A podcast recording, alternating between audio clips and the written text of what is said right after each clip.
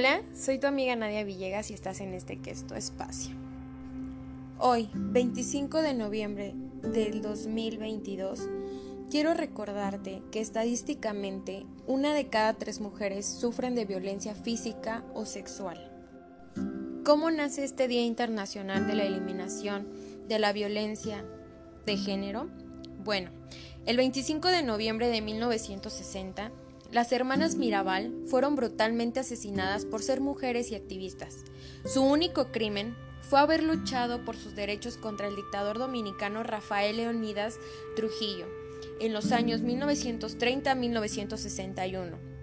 En 1993, la Asamblea General de las Naciones Unidas adoptó la resolución 48104 para la eliminación de la violencia contra la mujer que define este tipo de violencia como todo acto de violencia basado en la pertenencia al sexo femenino que tenga o pueda tener como resultado un daño o sufrimiento físico, sexual o psicológico para la mujer, así como las amenazas de tales actos, la coacción o la privación arbitraria de la libertad.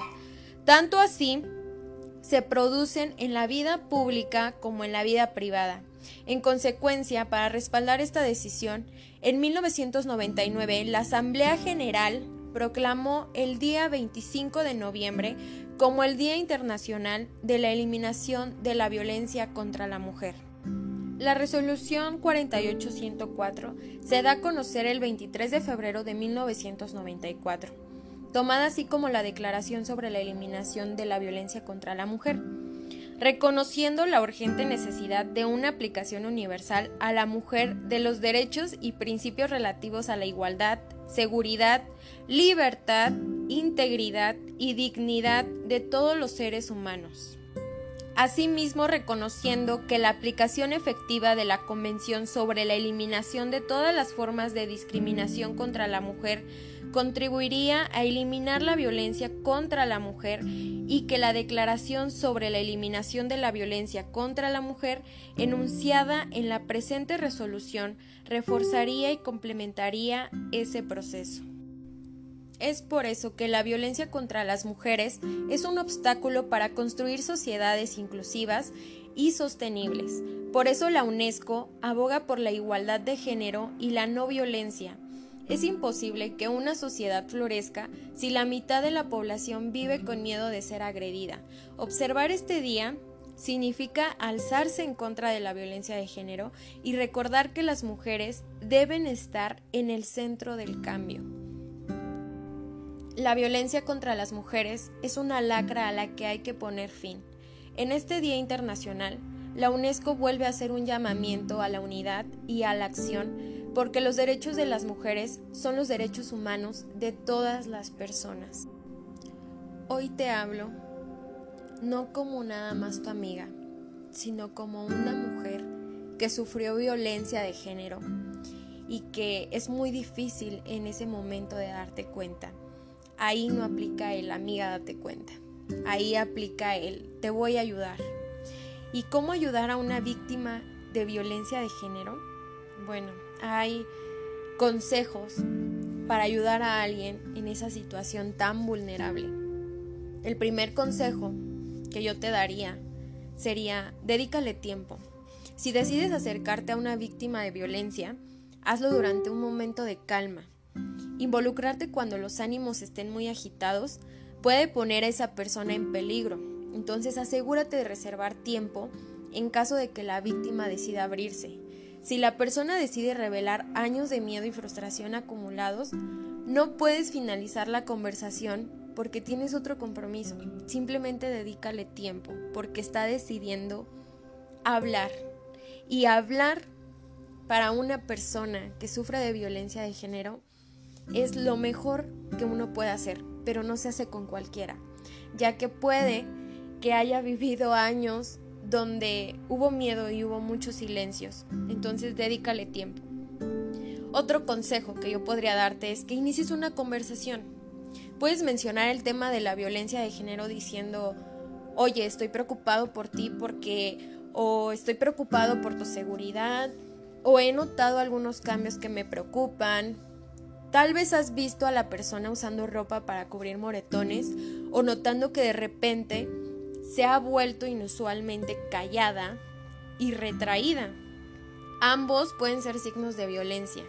Entonces hazle saber a esa persona que serás discreto sobre cualquier información que te proporcione. No intentes forzar a la persona a abrirse. Deja que la conversación fluya y se desarrolle a un ritmo cómodo para la persona. Tómalo con calma. Entonces es importante hacerle saber que estás disponible y que te comprometes a la plática. El otro consejo es escucha sin juzgar. Si la persona decide hablar, escucha su historia sin juzgarla, ofrécele consejos e inclusive sugiérele soluciones. Lo más probable es que si escuchas activamente, la persona te diga exactamente lo que necesita. Solo dale la oportunidad de hablar. Puedes hacerle preguntas aclaratorias, pero principalmente deja que la persona exprese sus sentimientos y miedos. Puede ser la primera persona en la que ella está confiando. Otro consejo que te daría es que aprendas a ver las señales de advertencia. Muchas personas intentan encubrir la violencia por diversas razones, pero puedes tú conocer las señales de advertencia. Eso es muy importante. ¿Cuáles son las señales de advertencia? Bueno, los, signos, físicos y emocionales. ¿Cuáles son los signos físicos? Bueno, los labios rotos, las marcas rojas eh, o moradas en el cuello, los moretones en los brazos, que muchas veces tratan de, pues, de cubrir eh, con la ropa y que difícilmente uno se da cuenta. Los signos emocionales, bueno, pues son a veces muy fácil de detectar bajo muchos factores como la baja autoestima, una persona que se disculpa demasiado o la persona que tiende a agradecer demasiado, se siente temerosa, hay cambios en los patrones de sueño o alimentación, está muy ansiosa o nerviosa, abuso de sustancias como el alcohol e inclusive el tabaco, síntomas de depresión, eh, la pérdida de interés en actividades y pasatiempos que antes disfrutaba mucho. Eh, hablar del suicidio es un tema que que se da mucho.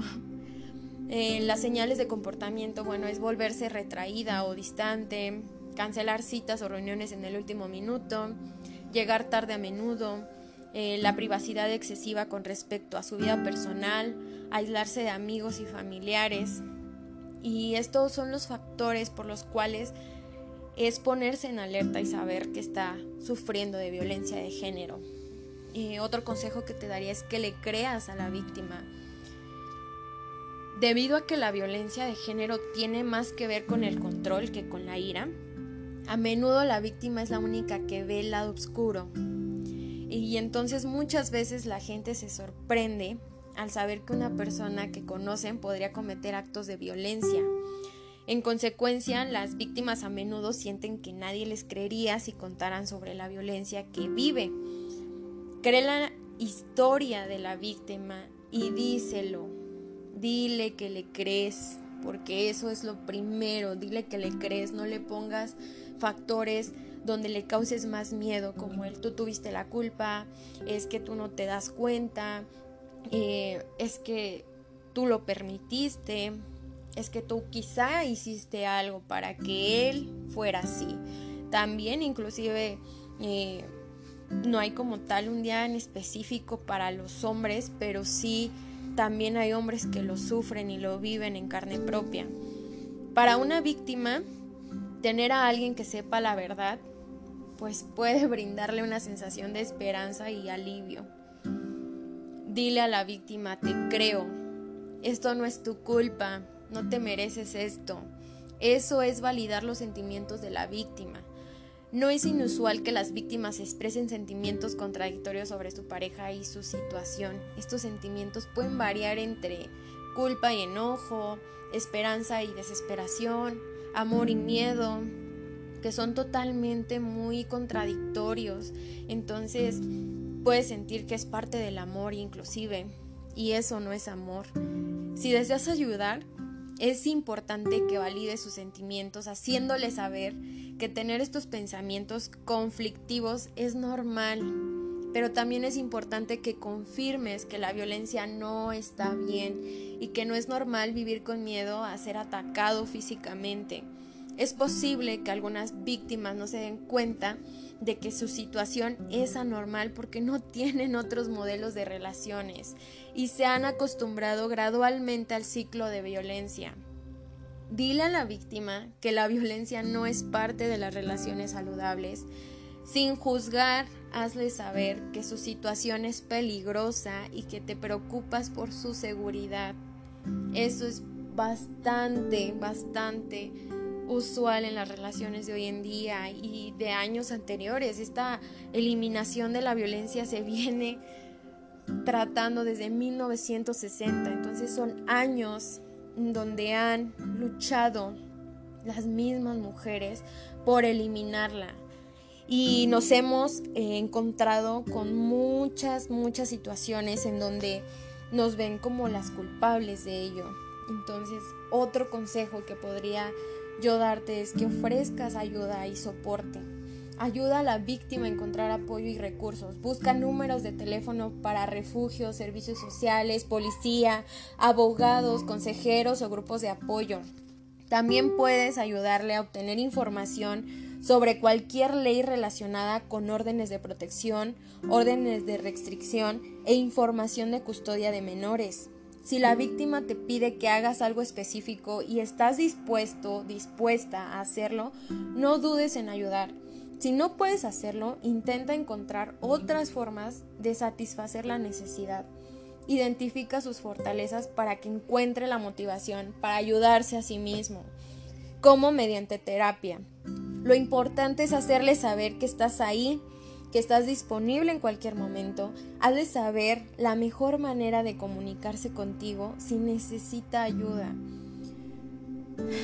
Otro punto muy importante es ayuda para hacer un plan de seguridad o de escape en caso de que lo requiera, de que en esos momentos se sienta atacada, ayuda a hacer ese plan.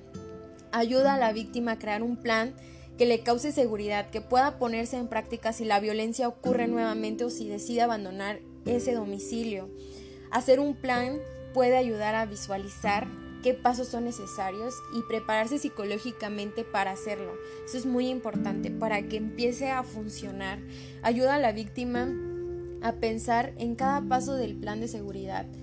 Eh, vaya, que los beneficios de cada opción y las formas para reducir los riesgos inclusive para no atentar en contra de ella misma. Asegúrense de incluir lo siguiente en ese plan.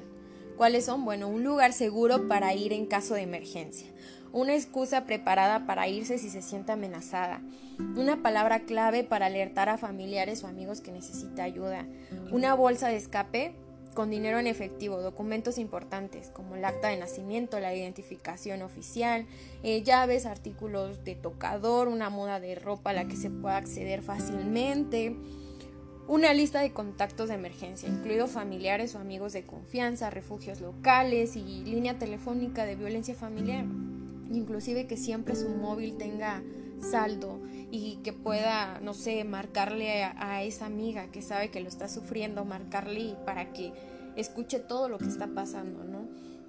Eh, otro consejo podría ser qué no hacer o decir a una víctima de violencia.